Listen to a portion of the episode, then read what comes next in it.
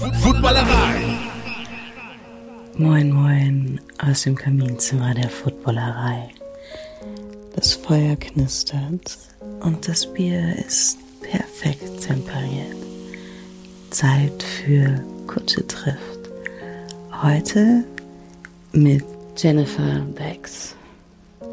Hallo und herzlich willkommen zu Kutsche trifft. Hier in diesem Format unterhalte ich mich vor einem imaginären knisternden Kamin alle zwei Wochen immer samstags in gemütlicher Atmosphäre mit prominenten Menschen über deren Faszination für die Sportart American Football. Das können aktive Footballspielerinnen sein, das können ehemalige Footballspielerinnen sein, Moderatorinnen, Reporterinnen, Trainer, Manager, Sängerinnen oder Schauspielerinnen. Alle haben auf jeden Fall eines gemeinsam, sie lieben American Football und haben ihre ganz eigene Geschichte rund um die geilste Sportart der Welt zu erzählen. Heute in der zehnten Ausgabe begrüße ich Jennifer Becks, vielbeschäftigte Moderatorin unter anderem für Run, The Zone und Football Bromance. Hallo, liebe Jenny. Hallo, mein Lieber, und ein frohes neues Jahr wünsche ich dir. Die zehnte Folge ist das schon. Eieiei, ich fühle mich geehrt.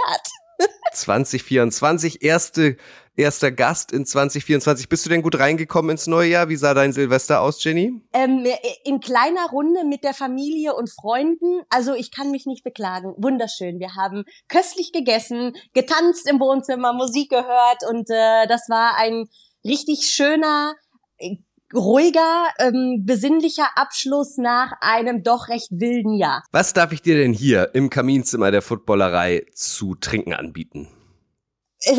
ich, ich bin relativ einfach. Man macht mich einfach nur mit stillem Wasser glücklich.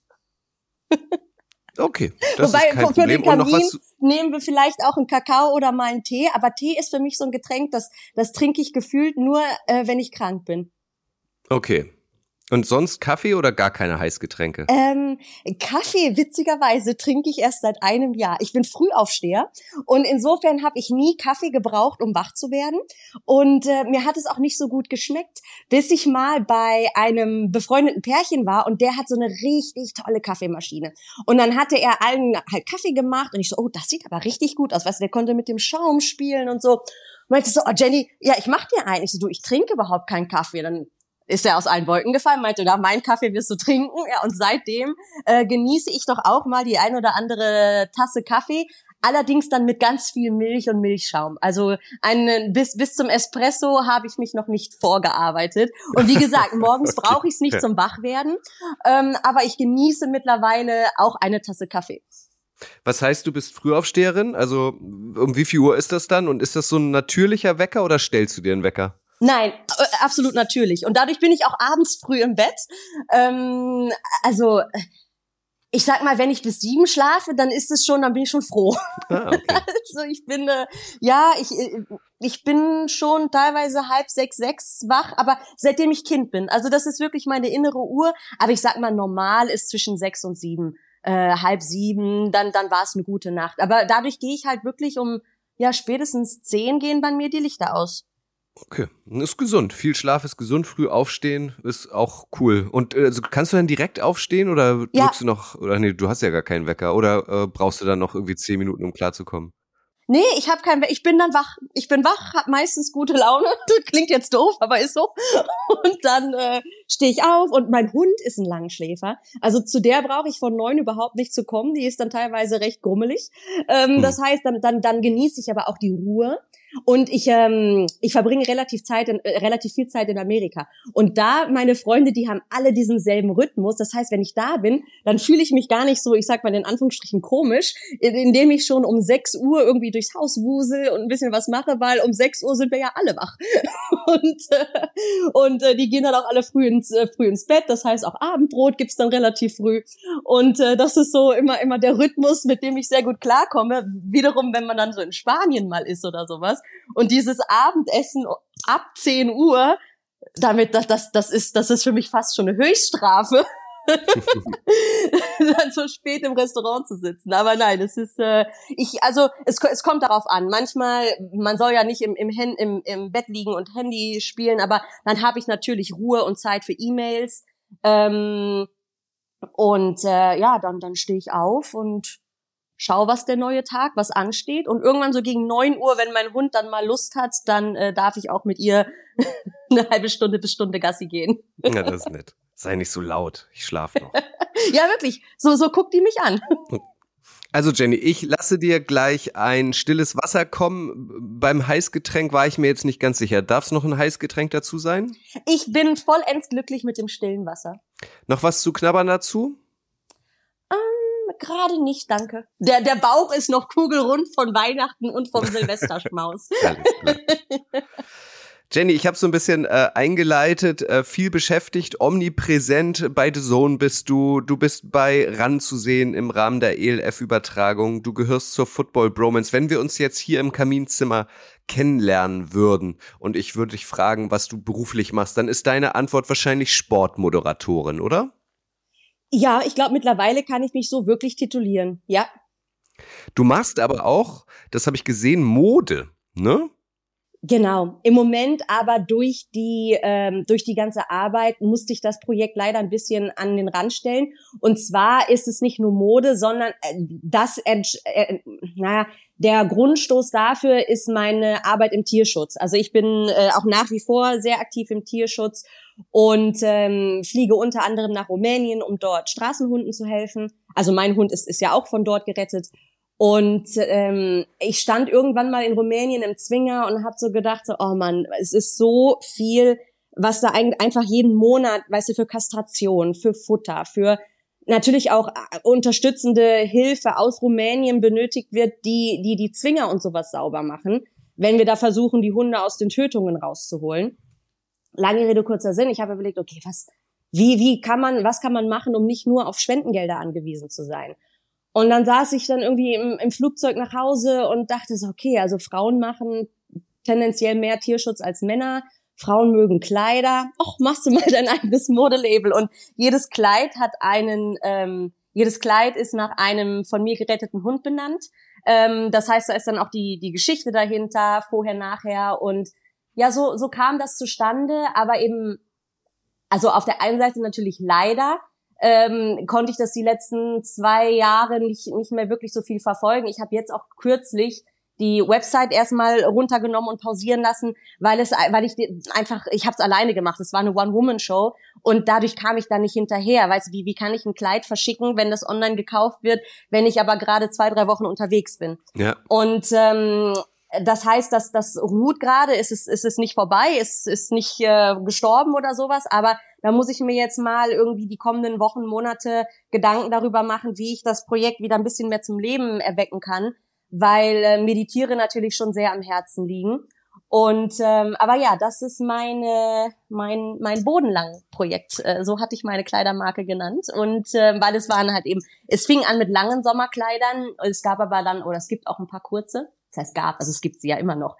Ähm, und äh, ja, das ist, das ist die Geschichte hinter Bodenlang, der Tierschutz. Genau, also falls sie bald, äh, wenn du wieder Zeit findest, wieder aktiv ist, die Homepage www.bodenlang.de, ne? Oder nee, com. com. Nee, bodenlang.com, genau, sehe ja. seh ich hier auch gerade, bodenlang.com.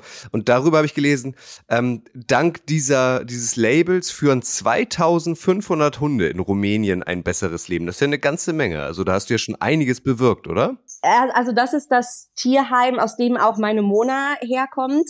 Mittlerweile bin ich aber auch noch mit, ähm, andre, mit einer anderen Gruppe zusammen, mit denen wir eben in diese Tötungen reingehen und dann von dort äh, ähm, die Hunde vermitteln, eher auf mit in Zusammenarbeit mit deutschen Tierheimen, mit Pflegestellen oder im besten Falle natürlich direkt an einer Endstelle. Ich nehme das Ganze aber doch relativ ernst, weil also äh, und es ist leider natürlich auch nur ein Tropfen auf dem heißen Stein, weil das ganze politische System oder eben die, da, da machen, da bereichern sich einige Menschen leider sehr auf dem leidenden Rücken der Tiere, äh, wie das oft so ist. Und ich freue mich für jeden Hund, der da rauskommt, aber für mich ist es auch wichtig, dass man die Leute vor Ort unterstützt, dass man in Schulen geht, dass man natürlich wenigstens so die nächste Generation ein bisschen sensibilisiert für die Tiere, dass, dass die Hunde, die zurückbleiben, eben nicht, nicht mehr doch teilweise so gequält werden, wie sie es werden. Also das äh, soll jetzt kein Rumänen-Bashing werden und Tierquälerei gibt's leider überall, aber ähm,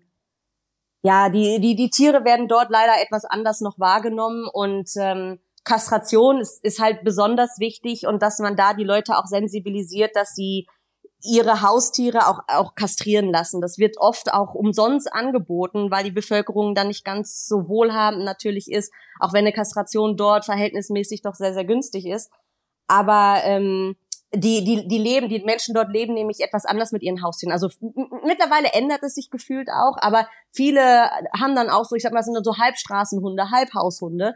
Und die mischen sich dann natürlich auch mit den Straßenhunden. Das heißt, wenn dann die Hündin nicht kastriert ist, ja, dann, dann ist der Bauch irgendwann dick und dann haben wir es auch ganz oft erlebt, dass genau diese Hündinnen dann vielleicht nach fünf, sechs Jahren plötzlich einfach so vors Tierheim gestellt werden. Ähm, und dann gebären sie im Tierheim die Welpen und äh, ja, die Hündin fällt natürlich auch aus allen Wolken, weil sie überhaupt nicht weiß, warum sie plötzlich von zu Hause ausgesetzt wurde. Und also Kastration ist auch bewiesenermaßen das einzige Mittel, was so auf lange Sicht ähm, so ein Problem ähm, in Anführungsstrichen beheben kann, weil sich die Anzahl dann ja natürlich Schritt für Schritt auf, auf langsame, aber natürliche Weise verringert. Und ähm, dieses, dieses Wegsperren und Töten oder Wegsperren von der Straße einfangen und, und weggesperrt lassen, ähm, ist, bringt nichts, weil die Population, die zurück auf den Straßen bleibt, die merken, oh, wir werden weniger, aus welchen Gründen auch immer. Wir müssen einfach aus natürlichem Instinkt wird dann automatisch nachproduziert. Also jetzt übertrieben, übertrieben erklärt natürlich und mhm. bildlich ganz einfach gesprochen.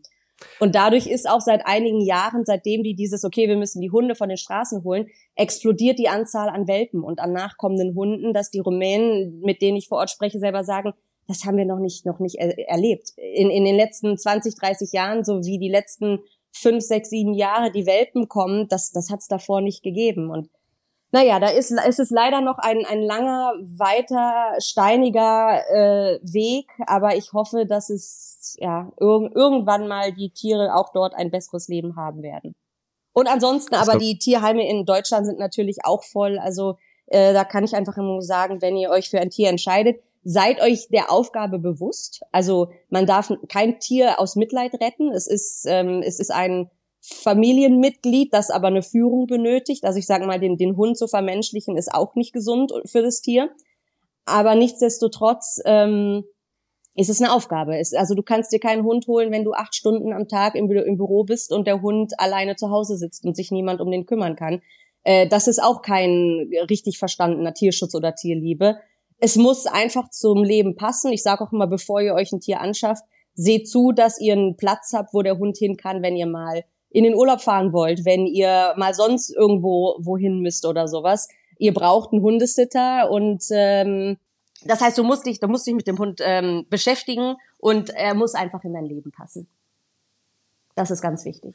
Ich finde es auf jeden Fall toll, dass du dich da engagierst, es dann irgendwie auch noch verknüpfst, äh, zusätzlich zu deinem privaten Engagement ähm, mit einem Fashion-Engagement Engagement, ganz schwieriges Wort. Also bodenlang.com gibt's auch auf Instagram, habe ich gesehen. Schaut euch das mal an, da gibt's auch tolle Kleider. Apropos Engagement, Jenny, ich würde sagen, korrigier mich gern, so seit drei Jahren bist du auch ein American Football Gesicht. Ich habe aufgezählt ähm, die ganzen Medien, für die du aktiv bist. Wie bist du denn da eigentlich reingekommen in diese Sportart? Bist du da auch so ein bisschen reingerutscht oder war American Football tatsächlich ähm, eine Sportart, die dich schon von klein auf begleitet hat? Nein, ganz im Gegenteil. Und ich bin nicht reingerutscht, ich wurde quasi reingeschubst ins Eiswasser. ich glaube, das beschreibt es ganz gut. Ähm, dazu muss ich sagen, ich war und bin es nach wie vor ähm, seit, seit vielen Jahren im Motorsport aktiv und nach wie vor auch ähm, bei der Formel E. Und 2019, wenn du es jetzt so genau wissen willst, da fingen die Gespräche an zwischen ProSieben und der Formel E dass sie, äh, dass, dass ProSieben eben Interesse hatte, die Formel E zu übertragen, was sie am Ende auch geklappt hat. Jetzt haben sie aber aufgehört. Lange Rede, kurzer Sinn. Die Formel E fragte mich dann, äh, das war ähm, 2019 in New York, ob ich bitte zu einem Dinner mitkommen könnte, eben mit den mit den Leuten von ProSieben, mit der Truppe. Das war der Formel E sehr wichtig, dass dieses ähm, diese Zusammenarbeit ähm, ja startet und ich spreche Deutsch. Es war ein, äh, eine Gruppe von Männern. Jenny, kannst du bitte mitkommen? Du kennst dich mit der mit der Serie gut aus. Du sprichst Deutsch. Ähm, hilf uns, mhm. komm mit. Und dann bin ich damit zum Dinner gegangen und Jelko Karajca war zu der Zeit noch ähm, noch bei ProSieben beruflich und dann hat man sich kennengelernt und ähm, gut verstanden. Dann ein paar Wochen später gab es nochmal ein äh, gemeinsames Dinner in Monaco.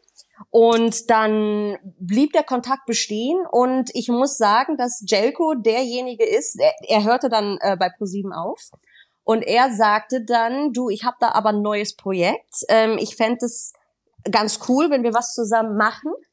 Ähm, hast du Lust? Äh, magst du American Football? Hast du Lust zu moderieren? So, okay, alles Neuland. Aber ich mag ja Herausforderungen. Ich, also Challenge accepted. um es jetzt mal so, so, so lapidar, lapidar einfach hier in den, in unseren, in unseren Talk zu werfen.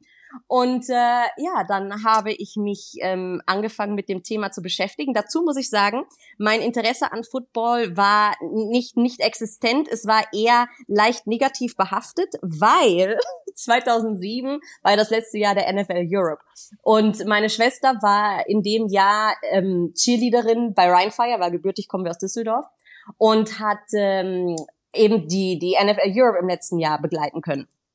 Und ich dachte, oh ja, American Football, ähm, super cooler Sport, äh, kennt man ja aus Filmen und da ist es und Amerikaner, die wissen, wie man entertaint und es ist immer so spannend. Äh, ich setze mich ins Publikum, ins Stadion und feuere meine Schwester an und habe viereinhalb Stunden mich gequält mit diesem Spiel und dachte, was für ein weil ich halt nichts verstanden habe. Und ich weiß nicht, ich, ich, saß da mit dem damaligen Freund meiner Schwester, er hatte auch keine Ahnung. Und wir haben immer nur noch auf die Uhr geguckt und dann war so das vierte Quarter und fünf Minuten und wir so, oh Gott sei Dank ist es gleich vorbei. Das waren dann nochmal so 25 Minuten. Ich weiß noch, es war kalt und wir hatten einfach keinen Spaß. Und dann dachte ich so, oh Mensch, American Football ist aber nicht so, wie du es dir vorgestellt hast. Lässt du mal lieber, lässt du mal links liegen.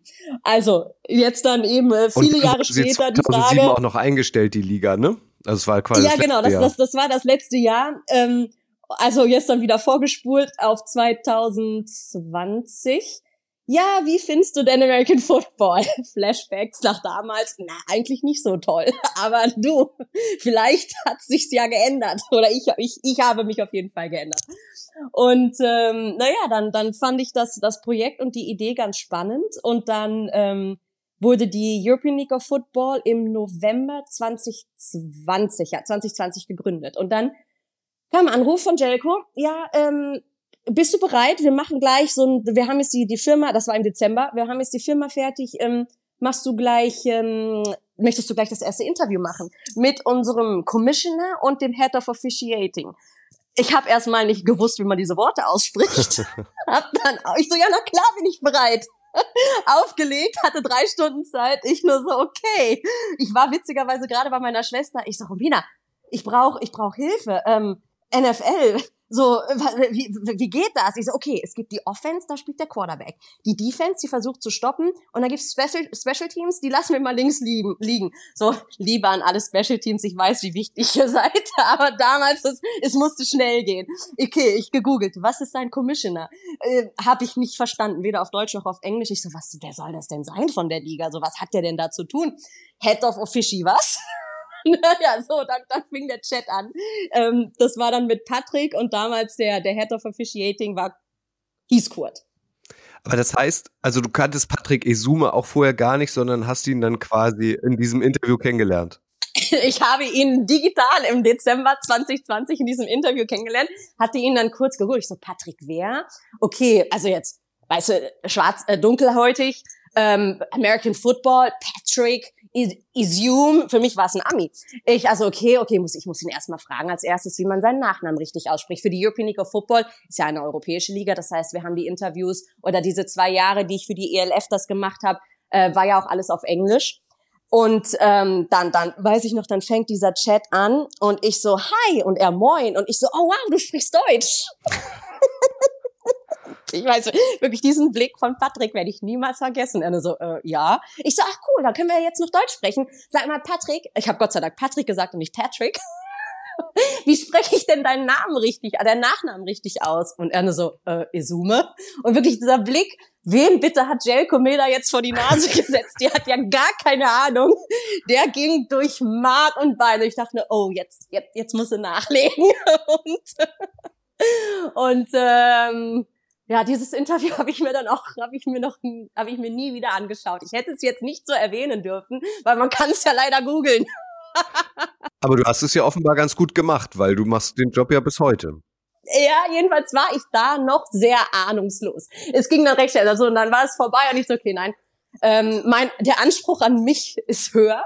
Ich muss das ändern. Und dann habe ich mit Freunden aus Amerika telefoniert und die haben sich dann viel Mühe gegeben, mir erstmal die Basics beizubringen. Und dann war das der Super Bowl quasi dann im Februar 21. Das war, wo die Bucks gegen die Chiefs gewonnen haben. Und das war quasi mein erstes Footballspiel, das ich dann mit Verständnis geschaut habe. Mhm. Und es war auch das erste Mal, dass ich für den Super Bowl ja nachts wach geblieben bin und alles. Und ich weiß, das Spiel war, also ich habe es so genossen und so gefeiert ähm, nach meiner sechswöchigen Vorbereitungsschule, dass ich den Jelko am nächsten Morgen nur anrief oder oder schrieb und sag, ja, du, also da hatte ich schon ein paar mehr Interviews zwischenzeitlich gemacht, aber ich so, du, du kannst dich zu 100 Prozent auf mich verlassen, bester Sport der Welt. Das war für mich dann relativ schnell klar. Und ähm, ja, das war, wie gesagt, mein, mein Eiswasserwurf. Und dann hatte ich bis zum Sommer 2021 ja noch mal mehr Zeit und habe ein paar Spieler kennengelernt, also durch, durch diese Interviews. Aber auch dann, Entschuldigung, moderieren und so, dass das war ja eben auch alles neu. Also für mich prallten zwei neue Welten aufeinander, ähm, die mir nie einer wirklich beigebracht hat. Und ähm, insofern war doch dann der Sommer 2021 ein wahnsinnig tolles Abenteuer, ähm, wo ich sehr, sehr viel lernen durfte, jeden Moment genossen habe, aber teilweise schon an meine Grenzen gekommen bin.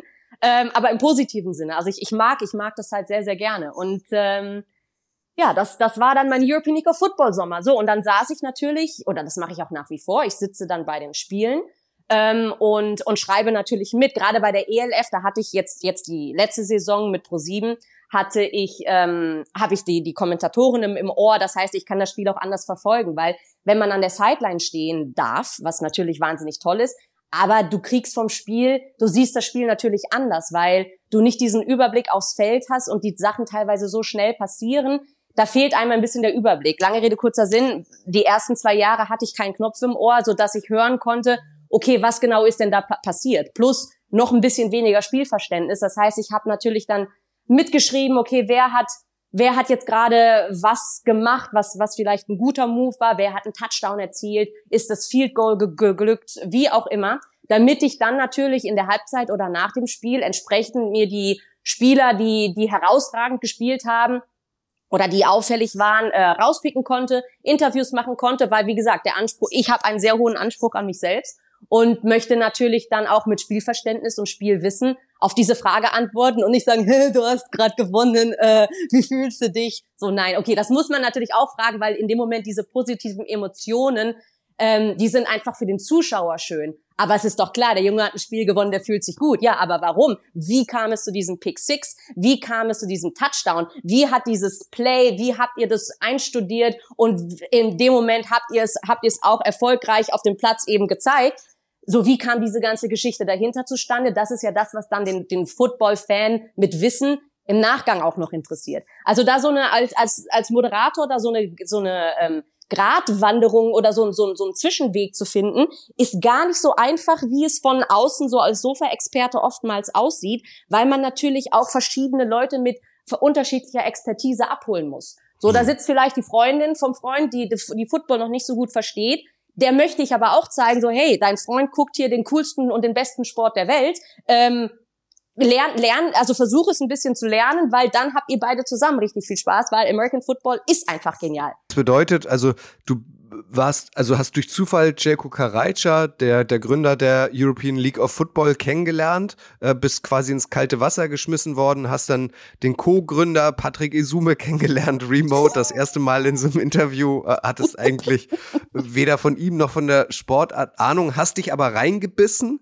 hast das super gemacht. Und dann kamen dann quasi auch so peu à peu dann die Angebote, hey, dann sei doch bitte auch unsere Moderatorin, unsere Reporterin ähm, für die ELF bei ProSieben ähm, bezüglich der ähm, äh, bei RAN Und äh, The Zone und die Football Bromance, also das eigene Projekt von Patrick Isume, da gab es dann auch noch Angebote quasi. Also genau, also Patrick, also ich glaube, ich hatte, das war dann eben, das lief dann noch im, im ersten Jahr. Also ich, äh, ich, mein, meine, sorry, Frauen reden viel. Ich habe ausgeholt. Ich saß eben an der Sideline und habe mitgeschrieben, wer was macht. Und das war ähm, dann im August, das heißt, so die, die erste Saison der European League Football lief. Das war so, weiß ich nicht, Woche sechs oder sieben oder acht. Und ich saß da und Patrick saß neben mir, was machst du? Ich so, naja, ich schreibe mit, weil ich muss ja gleich wissen, wen ich was frage. Und er so, oh, und ich glaube, da so, so langsam aber sicher hatte, hatte er dann, hatten wir uns auch angefreundet. Also dann wusste ich ja auch, wer er war. Und, äh, und er hat gemerkt, okay, die ist nicht ganz so doof. Und, und, und gibt sich Mühe. Sie war sichtlich bemüht, wie heißt es so schön. Und ähm, nee, und dann ähm, waren wir, ich glaube, eine Woche später zusammen beim Spiel in Frankfurt. Und ähm, war und dann meinte er, du, ich würde gern am Abend vor dem Spiel mit dir zusammen essen gehen. Und dann hat er mich gefragt oder hat mir erstmal von Football Bromance, also stande über mein Haupt, woher hätte ich es kennen sollen. Weißt du, ich war so fokussiert auf, okay, ich muss ELF lernen und Football lernen und ein bisschen dann auch noch mal gucken, wie moderiert man denn. Ähm, da hatte ich jetzt keine Zeit, so tief in die in die deutsche Football Community einzutauchen, dass mir Football Bromance zu der Zeit schon ein Begriff war. Das kam halt alles so, hat man halt oder habe ich so peu à peu dazugelernt. Und da meinte, ja, wir haben ja Football Bromance und ähm, da ist aber kein Mädel dabei und wir haben jetzt im Anschluss, wenn die NFL-Saison startet, diese Primetime Football Sendung und hättest du Lust, bei uns bei Football Bromance mitzumachen und dann mit uns Primetime Football mit dabei zu sein und zu moderieren? So, ja, Challenge accepted. Mhm. dann kam Fragen, Jenny, was ist denn dein Lieblings-NFL-Team? Also wie gesagt, ich noch quasi mit Schweißausbrüchen an der ELF-Sideline und gelernt, gelernt, gelernt. Und dann NFL, ja, außer Tom Brady kennt man ja keinen Namen. Kein einziges Team. Jenny, wer ist denn dein Lieblings-Quarterback? Jenny, was ist denn dein Lieblings-NFL-Team? So, ich wusste kein einziges Team, keinen einzigen Teamnamen. Ich also nach der ELF-Saison wieder von vorne gelernt. das war so dann 2021, 2022 meine erste NFL-Saison. Und das ist, und da muss ich sagen, das ist nach wie vor ich sag mal, das, was ich die letzten drei Jahre äh, jetzt auch in, innerhalb der NFL erleben durfte, das weiß man natürlich. Aber wenn man jetzt ja schon 10, 15 Jahre NFL begeistert ist, zu Recht, ich meine, ich kann ja nur sagen, besser spät als nie. so, ich habe letztes Mal gesagt, endlich hat mein Leben einen Sinn. Aber ähm, dadurch sind, fehlen mir natürlich, weil es einfach so viele Teams gibt, so viele Spieler und so viele Geschichten und ja auch jede Saison für sich aufs Neue so spannend ist mit so, und so viele Überraschungen bereithält und dann auch so viele Verletzungen teilweise passieren, dass nochmal Spieler nachrücken, die dann wieder eine, eine unfassbare Geschichte haben. Dadurch ist es dann bei mir so gewesen, ich hörte dann plötzlich Namen und Namen kehrten auch wieder und ich dachte, okay, wer war das jetzt nochmal? Und musste halt immer wieder nachlesen, äh, was denn vielleicht vor fünf Jahren mal bei den Broncos passiert ist oder sowas. Und das ist auch heute noch da. Da muss ich sagen, das ist auch heute noch der Fall, weil die NFL gibt es jetzt seit so vielen Jahrzehnten und es passiert jedes Jahr so viel. Ähm, da, da, da weiß man als Patrick wahrscheinlich fast alles, aber als Jenny noch nicht. Aber das macht eben Spaß. Also wie gesagt, ich, ich liebe diese Herausforderung, ich liebe den Sport mittlerweile so, so sehr und es macht mir einfach nur Spaß und ich bin dankbar, dass mir das Schicksal doch irgendwie diesen, diesen Knochen hingeworfen hat und dann habe ich zugebissen. Was macht denn letztlich, das ist ja die Klammer dieses Podcasts, dieses Kamingespräch, die Faszination American Football für dich aus? Warum findest du diese Sportart jetzt ähm, nach einem Kaltstart so geil? Es ist ähm, die Kombination aus so vielen Sachen. Also es ist, es ist halt zum einen, wenn man den Sport nur betrachtet, ein wahnsinnig komplexes Spiel mit so viel Strategie dahinter. Ähm, mit, mit, mit, es ist, es ist ja wirklich, es ist eine, eine, eine einstudierte Choreografie. Ich finde es faszinierend, wie die einzelnen Mitspieler als Team agieren und funktionieren müssen. Für mich ist es einer der Sportarten, die wirklich noch als als absolute Teamleistung äh, ja geltend gemacht wird. Äh, was die was die Coaches an der Sideline leisten, wie präzise man sich einfach auf jeden einzelnen Gegner vorbereitet, wie wie mit mit Film und Film gucken und und anderen Sachen jeder einzelne Spieler ähm, studiert wird und dann aber diese, diese Entscheidungen binnen Millisekunden getroffen werden und das Spiel ist so schnell und so athletisch und äh, auch wie viele unterschiedliche Charaktere ein Team formen. Nicht nur Charaktere, also sowohl mental, die mentale Stärke, wobei die braucht man natürlich als Leistungssportler in, in jedem Sport, ähm, aber, aber auch die unterschiedlichen Stadien von, ich sag mal, wie, wie unterschiedliche Athlete, wie unterschiedlich athletisch die Jungs teilweise sind. Du hast halt diesen Running Back, Wide Receiver, die sind anders als die O-Line. Aber die O-Liner beispielsweise, die großen, schweren Jungs, äh, da denkt man auf den ersten Blick als Laie, ja, mein Gott, das sind doch keine Sportler. Aber nein, die sind unabhängig davon, dass diese Jungs unfassbar athletisch und sportlich sind, braucht man sie und, und somit, und jeder hat halt eine, eine eigene Aufgabe auf dem Feld. Jeder muss in dieser Aufgabe perfekt funktionieren und das Zusammenspiel bringt dann hoffentlich für uns als Zuschauer spannende, unterhaltsame äh, ähm, Ergebnisse und, und natürlich viel Action auf dem Platz. Ich finde den Sport, er ist ja leicht aggressiv, aber das mag ich. Sorry, ich möchte, das sind, für mich sind das noch echte Männer und, und, und das finde ich halt auch toll. Es macht einfach Spaß, diese, den, zu sehen, welchen Spaß und welche Leidenschaft die Jungs haben, wie, wie ein Touchdown zelebriert wird. Ich mag, ich liebe die Cheerleader. So, mein Gott, weißt du, die, die Leute, die sich über die Cheerleader aufregen. Es, es sind wunderschöne Frauen in tollen Kostümen, die richtig, richtig hart dafür trainieren und die Tänze sind nicht einfach, uns noch an der Sideline zu entertainen. Äh, als Zuschauer hast du, hast du mehrere Stunden Zeit, dieses Spiel und diese, ja, diese, diese Strategie dahinter zu, mitzuerlernen. Ich finde auch, ich finde es auch spannend, diese ganze Fantasy-Football-Welt, die habe ich ja dann auch erst im zweiten Jahr quasi kennengelernt, was es da mittlerweile alles gibt. Und ähm, ja, für mich, für mich vereint Football, also jeder, jeder vom, vom Physio bis zum Mastermind Quarterback oder, oder vom Wasserträger, jeder wird in diesem Team benötigt. Und diesen Zusammenhalt und die Atmosphäre und die Emotionen, die auch in so einer Mannschaft entstehen, die finde ich einfach genial. Hast du denn mittlerweile einen Lieblingsspieler oder Lieblingsteams? Ich habe, also ich habe drei Teams, die ich, ähm, denen ich ganz besonders fest die Daumen drücke. Das sind zum, also für mich war es in Jahr eins waren es die Bengals, weil ich dieses Zusammenspiel von Joe Burrow und Jamar Chase, also für mich hat es wahnsinnig viel Spaß gemacht, denen zuzuschauen. Und für mich Jahr eins ähm, NFL waren die Dolphins und insbesondere die Lions unfassbar schlecht. Und ich bin immer für den, oder mein Herz schlägt oft für den Underdog.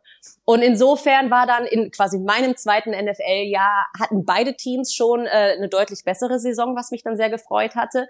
Ähm, dann im letzten Jahr hatte Tua natürlich die, die, die Gehirnerschütterungen und einfach diese, diese dramatischen Momente auf dem Feld. Und ähm, aber auch da, dass die sowohl die Lions als auch die Dolphins, für mich macht es Spaß, diesen beiden Teams zuzugucken. Da da kommt für mich eine die die die vermitteln so positive Emotionen und so viel Freude am Spiel. Ähm, ich weiß nicht, vielleicht ich, ich mag auch die Farben. dass also diese drei Teams, die Bengals, Lions und Dolphins, sind so irgendwie bei mir hängen geblieben und ähm, ja jetzt natürlich nach äh, doch zwei für mich guten Jahren mit den Bengals in diesem Jahr dann doch vom Pech verfolgt. Aber dafür haben natürlich die Lions und die Dolphins sich so aus ihrem Tief rausgearbeitet. Da, da jubel ich natürlich äh, noch um, umso mehr mit. Aber ich, ich freue mich ähm, wirklich, ich freue mich über ein gutes Spiel. Ich muss gestehen, es gibt zwei Teams, die ich so irgendwie gar nicht mag.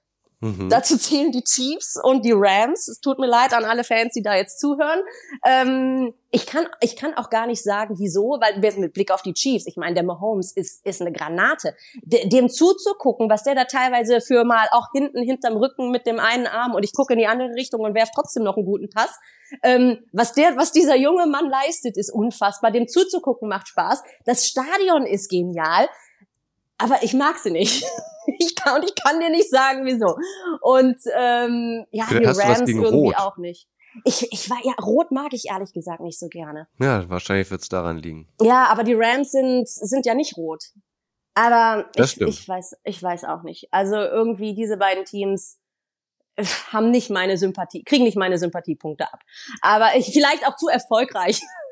Die Dolphins hast du ja in Frankfurt gesehen, gegen die Chiefs, auch äh, mhm. äh, vor Ort. Du warst ja im Stadion ähm, und äh, konntest du dir da jetzt auch einen Patrick Mahomes oder einen Tua Tango Valoa ähm, nochmal schnappen für ein 1 zu 1 Interview? Ich hatte One-on-One-Interviews. Ich bin natürlich auch, das ist ja auch das Spannende bei der NFL. Und für uns als Europäer erstmal, oder für mich war es im ersten, im ersten Moment irritierend, zum ersten Mal in diese Kabinen reinzugehen nach dem Spiel. Und ähm, aber äh, äh nochmal mit Blick auf die Dolphins, einen, einen kleinen Fangirl-Moment hatte ich, weil Mike McDaniels, das ist für Mike McDaniel, das ist für mich äh, so mein Lieblings, mein Lieblingscoach im Moment. Und ähm, nach dem Spiel ähm, habe ich ihn gesehen und rannte auf ihn zu. Ich so, Mike, du bist mein Lieblingsmensch in der NFL. Darf ich ein Foto mit dir machen? Und ich bin jetzt nicht so unbedingt so ein Fotomensch, ähm, aber ich habe ihn mir geschnappt und er war erstmal so, oh, ich bin dein Lieblingsmensch. Ich so, ja, bist du. Und dann haben wir das Foto gemacht, aber die mussten dann auch schon, das war nach dem Spiel, da mussten die auch schon zum äh, wieder zum Bus und sind ja direkt in der Nacht nach Hause geflogen. Das heißt, für ein, für ein längeres Gespräch hat es nicht gereicht, aber ich hoffe, dass ich nochmal mit, mit diesem Mann ein Interview machen kann, weil ich feiere ihn für seinen Humor. In dem Moment warst du Fangirl? In dem Moment war ich 100% Fangirl. Kommt nicht oft vor, aber ich habe diesen Moment genossen. Es war mir egal, wie peinlich ich gewirkt habe. Stehe ich zu, ich habe das Foto. Gibt es denn jemand ähm, auf deiner Bucketlist, den du unbedingt nochmal interviewen möchtest äh, aus der NFL, den du irgendwie besonders faszinierend findest? Ähm, da würde mir als allererstes ähm, Aaron Rodgers einfallen.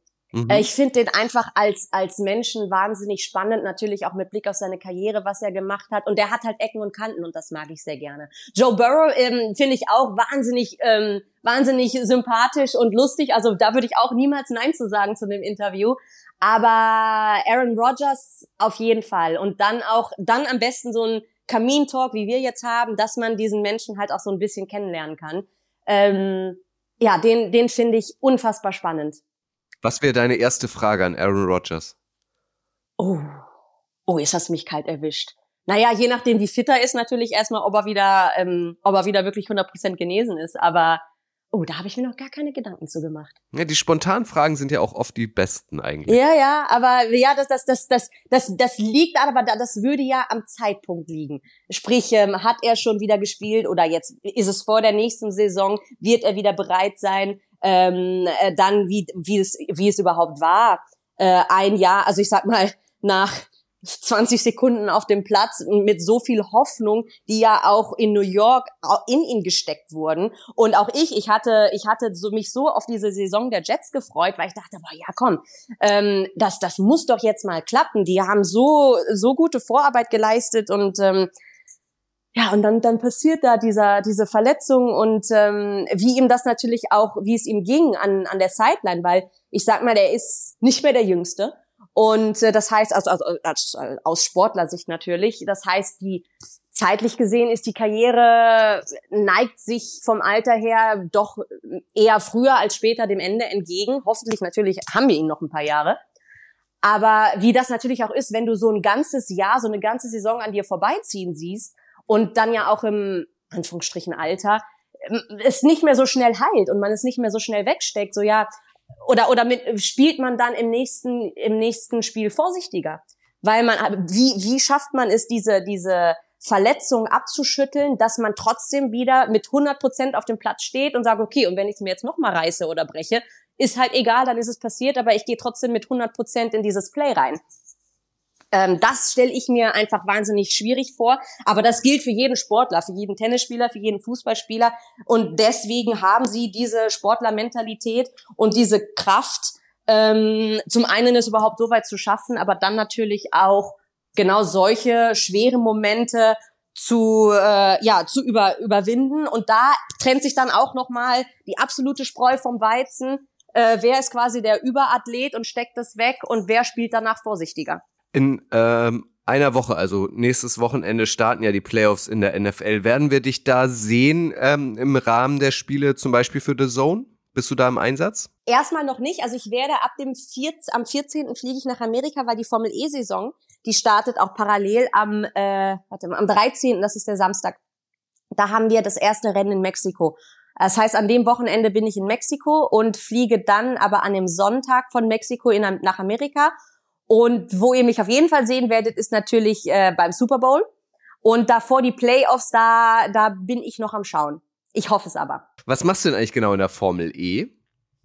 Äh, du, also eigentlich ganz unspektakulär, also nichts, nichts mit mit äh, Kamera. Ich bin von Seiten der Formel E betreue ich einen der Hauptsponsoren, das ist Julius Bär, eine Schweizer Bank. Äh, die sind von Beginn an dabei und ähm, ja, am, am Rennwochenende bin ich quasi für die zuständig und äh, erkläre den Gästen das Auto, die Serie und sage immer Sorge dafür, dass äh, jeder von denen als Formel E-Fan nach Hause geht. Kurzum, ich mache mir eigentlich ein schönes Wochenende. Kann mich nicht beschweren. Na, du siehst gute Orte auf jeden Fall. Bist du da jedes Wochenende im Einsatz? Eigentlich schon, ja. Ja, ja, okay. jedes Rennen. Also jetzt diese, diese, die, diese Saison, die jetzt eben startet, ähm, werde ich nicht Saudi-Arabien und nicht Indien machen können, weil ich zu der Zeit noch in Amerika bin. Ah, okay. Aber ansonsten, letzte Saison habe ich nur Indien verpasst, weil auch das war wieder parallel ähm, das Super Bowl-Wochenende. Und da muss ich sagen, da fällt mir die Wahl ähm, relativ leicht. Du warst ja auch ähm, sehr lange mit Ex-Formel-1-Fahrer Adrian Sutil äh, liiert. War das dein Einstieg quasi in den Motorsport oder war Motorsport schon immer die Sportart, die dich am meisten fasziniert hat? Ähm, na, also, also ich muss sagen, Formel 1, das ähm, habe ich angefangen zu schauen Ende der 90er. Der damalige Freund meiner Mutter war, ähm, hat, hat halt am, am Sonntag immer Formel 1 geguckt. Und ich dachte am Anfang, wie gesagt, man, man, man, man, man lernt ja dazu. Aber am Anfang war es für mich mein Gott, irgendwelche Leute fahren im Kreis. Was, was soll denn das? Und dann weiß ich noch, dann war es ein verregneter Sonntag. und nichts lief, Formel 1 lief. Ich habe mich dazu gesetzt und es war ein sehr, sehr spannendes Rennen mit sehr viel Regen, sehr vielen Unfällen. Ich so, oh, ist ja doch spannend. Und das war, dann kam natürlich die, die Schumi-Hochphase. Das heißt, ich hatte es schon immer mal wieder geschaut und dann war aber natürlich von dem Moment, als Adrian und ich uns kennengelernt, beziehungsweise das war vor seinem ersten Formel 1 Rennen. Aber dadurch hatte man natürlich dann ein, ähm, ja, ein, einen komplett anderen Bezug und hat den Sport natürlich hinter den Kulissen kennenlernen dürfen auf eine Art und Weise, wie ihn nur ganz, ganz wenige Menschen erleben. Ähm, das sind auch Momente, auch das, es, es, es war ja nicht geplant oder sowas, aber das ist ein Lebensabschnitt, äh, für den ich unfassbar dankbar bin und der einen doch sehr prägt und, und formt. Und ähm, ja, doch in, in recht jungen Jahren die Welt so bereisen zu dürfen, dass es ähm, da, da, da bin ich nach wie vor dankbar für. Und dann hat er 2000, also 2007 war sein war seine erste Saison, 2015 war sein letztes Jahr, dann hat er komplett mit Motorsport aufgehört und dann habe ich gesagt, na gut, ich bewerbe mich jetzt nicht bei der Formel 1 nach seinem nach nach seinem Ende, ähm, aber hatte von der Formel E gehört, beziehungsweise im Formel 1 Paddock kamen Leute von der FIA auf mich zu. Es war so 2012, 2013 ungefähr. Und die wussten von meinem Tierschutzengagement und meinte, oh, wir arbeiten gerade an einer neuen Rennserie, die wird dir total gut gefallen. Es geht um Sustainability, e, e, elektrische Autos fahren durch die Metropolen der Stadt, äh, Metropolen der, äh, der, der Welt.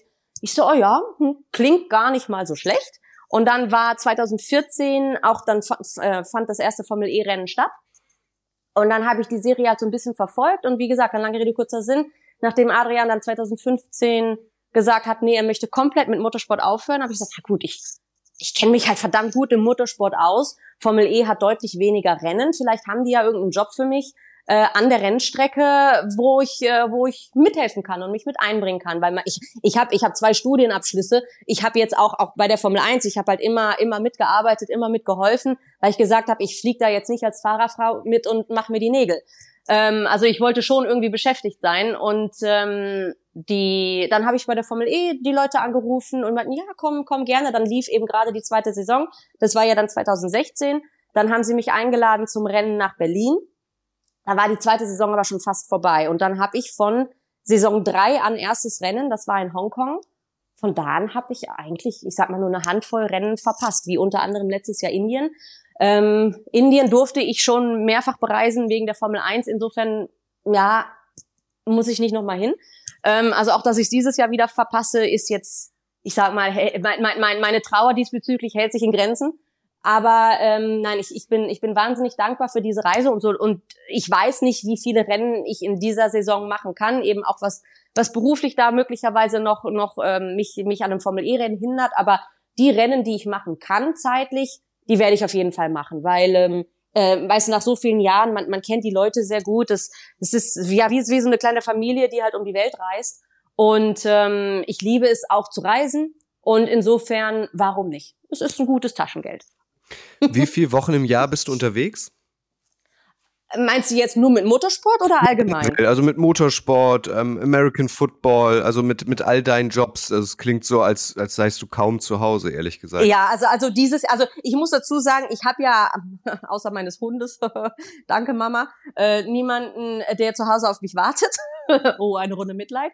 Insofern ähm, sorge ich auch dafür natürlich, dass ich ähm, recht viel beschäftigt bin. Also ich arbeite wahnsinnig gerne, ich, ich bin sehr gerne beschäftigt. Ich bin aber dann auch, wenn ich zu Hause bin, bin ich auch zu Hause und dann ähm, außer Gassi gehen ist dann bei mir nicht viel. Also da ähm, da, da, da igle ich mich dann auch ein. Ich bin, ich bin dann, das sind so, so Extreme bei mir. Also entweder extrem arbeiten und dann habe ich auch nichts gegen so einen 18-Stunden-Tag ähm, äh, bin absolutes Arbeitstier und wenn ich dann aber zu Hause bin, dann extrem Ruhe und und dann brauche ich auch nicht irgendwie ausgehen oder essen gehen oder so. Dann bin ich, ich koche sehr gerne, dann bin ich froh, wenn ich zu Hause äh, meine Sachen bügeln kann und waschen kann und kochen kann und einfach mal irgendwie nur auf dem Sofa chille und äh, einen Film gucke und meinen Hund schmuse.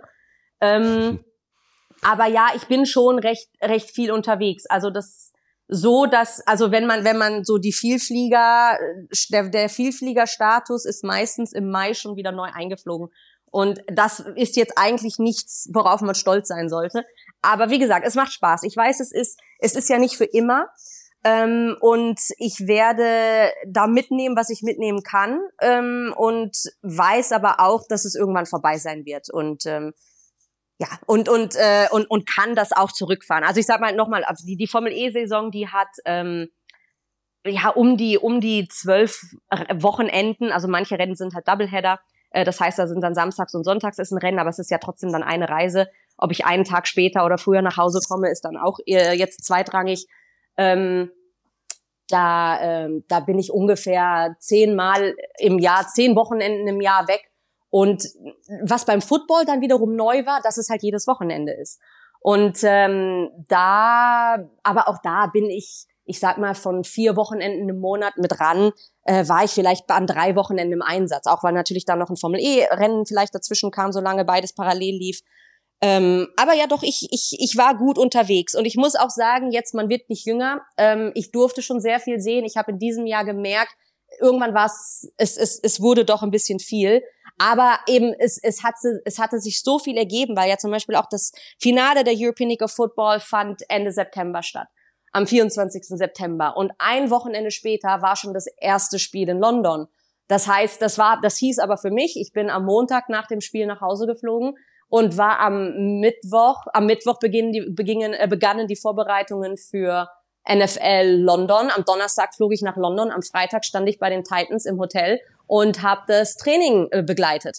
Und ähm, da ging es halt so Schlag auf Schlag, dass ich erst nach dem Frankfurt-Spiel nach Hause flog, meine Koffer auspacken konnte und wirklich mal vier Wochen zu Hause war und auch gar nicht erstmal oder erst zum ersten Mal die Chance hatte, Revue passieren zu lassen, was ich da überhaupt erleben durfte. Und ich war auch zwischen den London und Frankfurt Spielen, waren zwei Wochenenden frei. Ich bin aber von London direkt nach Amerika geflogen, war an dem folgenden Wochenende beim Formel 1 Rennen in Austin, habe ich gearbeitet und war ein Wochenende später in Miami beim Spiel und bin dann zurück nach Hause geflogen, einen Tag später nach Frankfurt und dann ging es da direkt los mit Chiefs gegen Dolphins. Und das ging eben so Schlag auf Schlag. Also das meine ich jetzt nicht äh, äh ja, äh, jammern, also ganz im Gegenteil. Ähm, ich durfte so viel erleben, aber irgendwann realisierst du es nicht mehr. Dann ist nur noch okay, was ist was ist als nächstes? Was was steht dann an? Was steht dann an?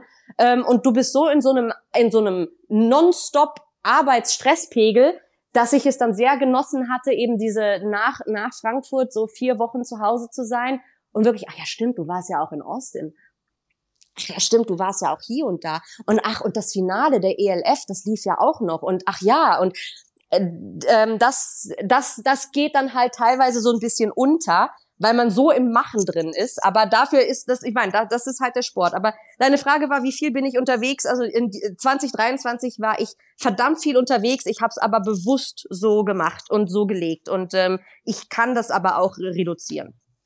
Wenn du sagst, du fliegst nach Hause, das muss man wissen an dieser Stelle, du lebst in Monaco.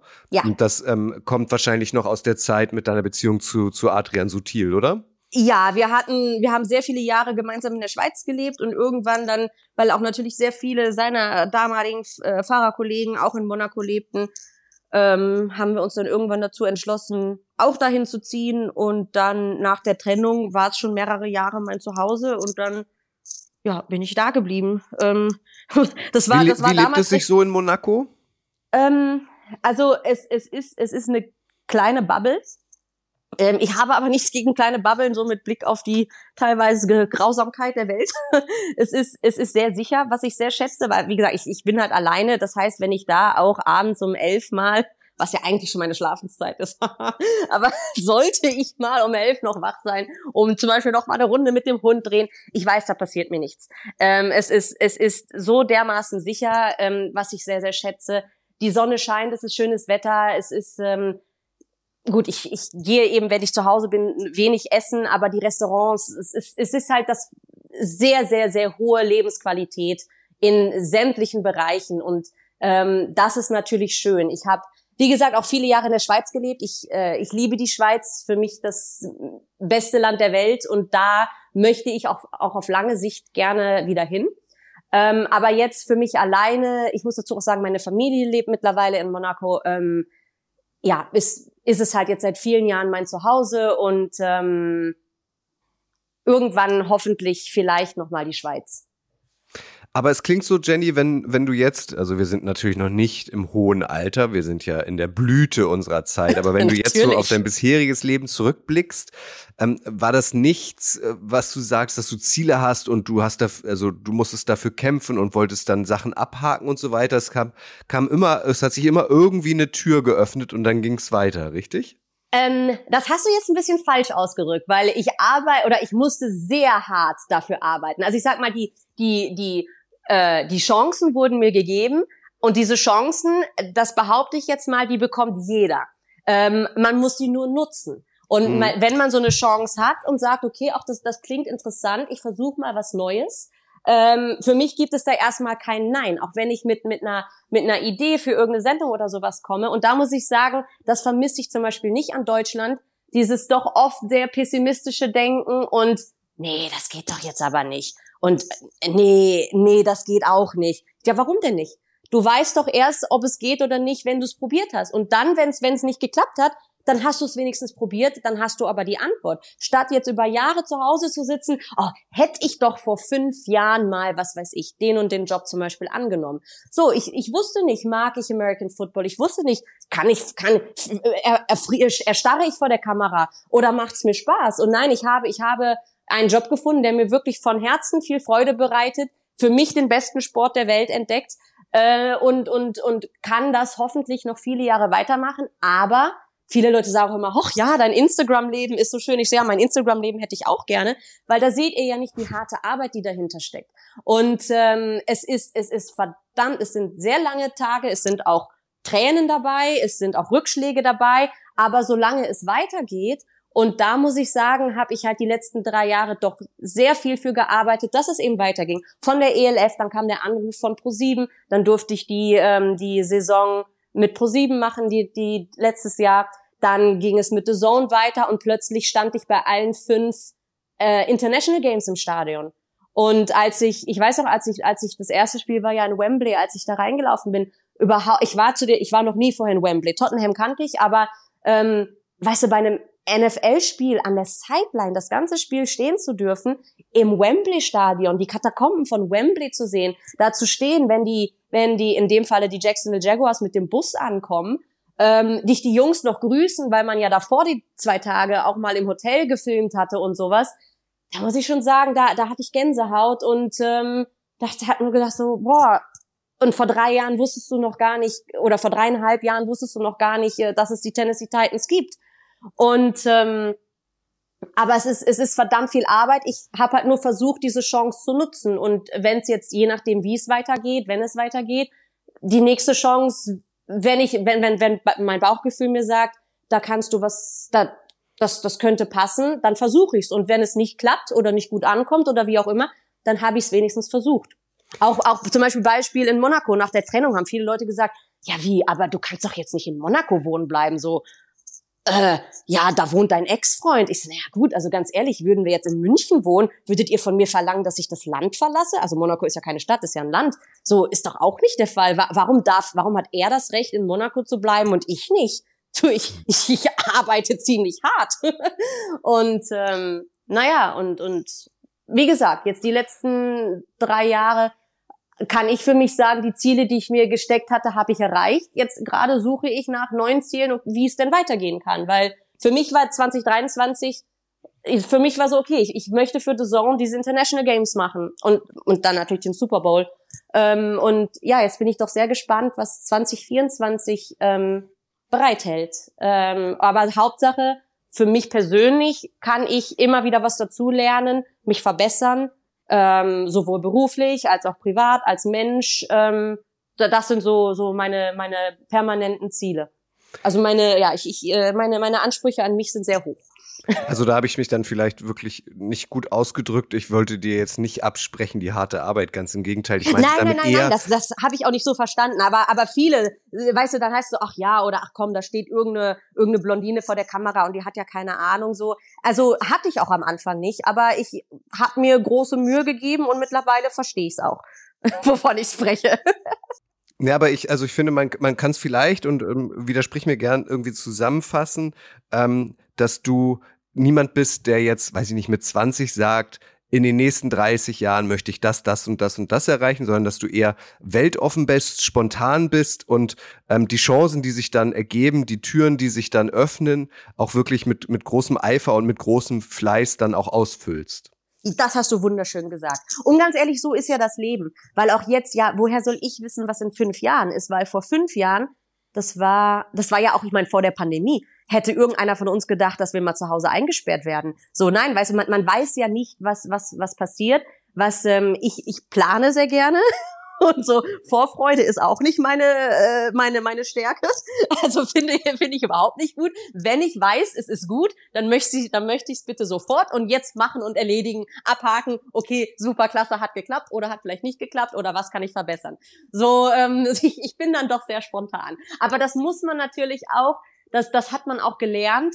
Ähm, ich sag mal, mit den Reisen, mit dem Sport, mit der Formel 1. Du kannst nicht planen, weil irgendwas, irgendein Termin kommt wieder dazwischen. Und ähm, mit 20, nein, mit 20, gut, mit 20 habe ich in London gelebt, aber mit 20 hätte ich niemals gedacht, dass ich zehn Jahre Formel 1, danach Formel E und dann äh, irgendwann plötzlich mal an der NFL-Sideline stehe. Also das hätte ich mit 20, hätte ich die Person wahrscheinlich angeguckt, so, meinst du? Nee, wie soll ich denn da? Also, also wieso? Interessiert mich nicht. Tiere haben mich immer interessiert. Das ist der rote Faden. Ich hatte auch mal überlegt, Tiermedizin zu studieren, aber es wurde dann doch nur BWL und Marketing-Kommunikationswissenschaften. Gibt es ähm, etwas, abschließende Frage unseres sehr plauschigen Kamingesprächs, was noch auf deiner Bucketliste steht äh, in deinem Leben, was du auf jeden Fall ähm, noch sehen oder erleben möchtest? Oh, die Liste ist lang. haben wir noch zwei Stündchen. Nein, also es gibt, wie gesagt, also ich durfte schon viele Orte sehen, aber Reisen ähm, liegt doch äh, liegt mir sehr am Herzen und da gibt es Orte, zum Beispiel so äh, die Antarktis. Da war ich noch nie. In Alaska war ich noch nie. Ähm, auf Hawaii ganz großes, äh, ganz großes Ziel. Oder also wie du, wie du siehst, ich, ich bin jetzt nicht so so der Mallorca-Tourist oder sowas. Ich mag sehr gerne Orte, die noch relativ unberührt sind, sehr na, na, na, natürlich. Ähm, eigentlich sollte man dann natürlich auch nicht dahin reisen, aber oder auch so Feuerland oder Plätze, an die ich nochmal reisen möchte, ich äh, die Atacama-Wüste. Äh, der Sternenhimmel dort, äh, die Leute, die es gesehen haben, ähm, wissen, wovon ich spreche, einmalig. Und ähm, oder es gibt so zwei, drei äh, oder einen ganz speziellen Ort in Australien, an dem ich noch nicht war. Ähm, da, also die, die Liste an, an Plätzen, die ich noch nicht gesehen habe oder die ich eventuell noch mal sehen möchte, die ist noch lang. Und ansonsten, ja, wenn ich jetzt sage, ähm, ja, irgendwann wäre es auch mal schön, nicht mehr alleine auf dem Sofa zu sitzen, aber das kann ich ja nicht bestimmen. Also für mich, das, was ich, was ich leiten, lenken kann, ähm, bin ich, bin ich für jede neue Herausforderung erstmal bereit. Wenn, wenn, wenn, wie gesagt, wenn mein Bauchgefühl mir sagt, Jörg, versuch's, ähm, dann versuche ich's und dann schauen wir mal, wo die Reise hingeht. Das, das habe ich definitiv gelernt. Aber vor 20 Jahren oder so oder als Teenager in der Schule, nee, da hätte ich, hätte ich das nicht gedacht. Damals war mein Traum aber auch Tänzerin zu werden. Das heißt, nachdem das nicht, also da war meine Mutter so ein bisschen dagegen, böse Mama, ähm, weil Kind muss ja was Ordentliches lernen. Und da muss ich sagen, da, da wurde mir so, so ein Traum genommen, für den ich mein ganzes Teenagerleben hingearbeitet hatte. Ähm, dadurch fiel es mir schwer, was zu finden, wo meine Leidenschaft so komplett geweckt wird. Aber wie gesagt, dann ging es nach dem Studium, dann durfte ich die Welt bereisen, ähm, habe dann bei der Formel E weitergemacht und jetzt mit Football ist es, ähm, rückblickend kann man sagen, es ist gut, wie es gekommen ist. Aber teilweise waren traurige Momente dabei. Aber das ist normal, das ist das Leben. Sich vom Leben überraschen lassen. Ja. Nicht die schlechteste Variante. Ja, kann ich jedem empfehlen. Jenny, ich bedanke mich herzlich, ähm, dass du dir die Zeit genommen hast und mit mir ein bisschen geplaudert hast hier im Kaminzimmer der Footballerei. Ich bedanke mich für die Einladung und dass ich da sein durfte. Was für ein schöner Start ins neue Jahr. So sieht's aus. Und das Wasser wir war haben, äh, wieder, wir haben einen einen weiteren gemeinsamen Einsatz in gar nicht äh, so langer Zeit. Da könnten wir noch mal kurz Werbung für machen. Am 17. Januar gibt es wieder ein Instagram Live von äh, Jenny und mir auf dem Instagram-Kanal der von König Pilsener. Ja, ja, ja. Auch äh, über die aktuellen Geschehnisse in der NFL, aber auch ähm, um, um die äh, Faszination für American Football allgemein. 17. Januar abends, glaube ich, sind wir verabredet, Jenny. Genau. Ähm, Beziehungsweise mein, mein Vormittag wird sein, weil da bin ich ja schon in Amerika. Ja, da bist du schon am Und da laufen schon die Playoffs, da bin ich mal gespannt. Da wissen wir schon, welche Teams eine Runde weitergekommen sind. Das ist richtig, das Aber guck mal, ist es noch mal, noch mal kurz auch, ähm, ist es nicht schön, guck mal, ohne American Football hätten wir uns nicht kennengelernt. Jetzt haben Absolut. wir zusammen mit König Pilsener ähm, die, die NFL-Saison über einmal im Monat die, die Möglichkeit, über Football zu sprechen. Und ich durfte oder ich konnte die letzten Jahre innerhalb des American Footballs so viele tolle Menschen kennenlernen. Und das ist auch das, weshalb ich American Football in Europa so liebe. Weißt du, die Community ist ja, ist ja verhältnismäßig relativ klein, aber mit so viel Leidenschaft dabei und auch die Spieler und Teams und Trainer der European League of Football. Weißt du, die NFL ist ein, ist ein Business. Und die European League of Football wird hoffentlich auch mal irgendwann ein richtig gutes Business sein. Aber aktuell ist jeder einfach nur aus purer Leidenschaft dabei. Ähm, weißt du, die Spieler können davon nicht leben. Und, und trotzdem, trotz Studium, trotz anderem Beruf, nutzen sie jede freie Minute, um uns am Wochenende den Sommer über äh, zu entertainen mit doch immer besser werdenden Spielen. Und wenn man sieht, welchen Sprung diese European League of Football von Saison 1 bis Saison 3 gemacht hat, ich bin wahnsinnig gespannt auf die kommenden Spiele, die wir dann jetzt im, im nächsten Sommer sehen werden, äh, weil ich doch sehr davon überzeugt bin, dass es nochmal einen ordentlichen Schritt nach vorne gegangen ist und das wirklich in einem Tempo, wo man nur sagen kann, Hut ab. Und nur aufgrund der Leidenschaft dieser Menschen, also auch die ganzen Volunteers, die da am Wochenende arbeiten, die die Felder ähm, bemalen, weil äh, man hat ja keine richtigen Footballstadien hier in Europa. Das heißt, auch da, die, weißt die Fußballvereine, die ihre Plätze hergeben ähm, und und also äh, diese diese Leidenschaft der Football Community, das ist auch einer der Punkte, die mich so schnell gefesselt haben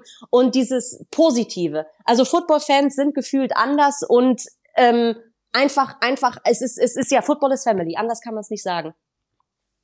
Absolut. Und das sind ähm, schöne ähm, Schlussworte auf jeden Fall. Unterschreibe ich alles ähm, zu 100 Prozent. Jenny, vielen herzlichen Dank nochmal, dass du hier warst. Ich hoffe, dein stilles Wasser hat dir geschmeckt. Es war, es war köstlich. Die Flasche ist leer. ich danke dir. Danke, dass ich hier dabei sein durfte. Ich freue mich jetzt schon auf den 17. Januar. Danke nochmal und äh, alles Gute für 2024. Ähm, komm gut in die USA demnächst. Dankeschön. Und allen anderen Zuhörern auch. Habt ein wunderschönes neues Jahr und äh, mit ganz viel Football-Spaß. Und bald Super Bowl. Tschüss zusammen. Yay. Ciao. Música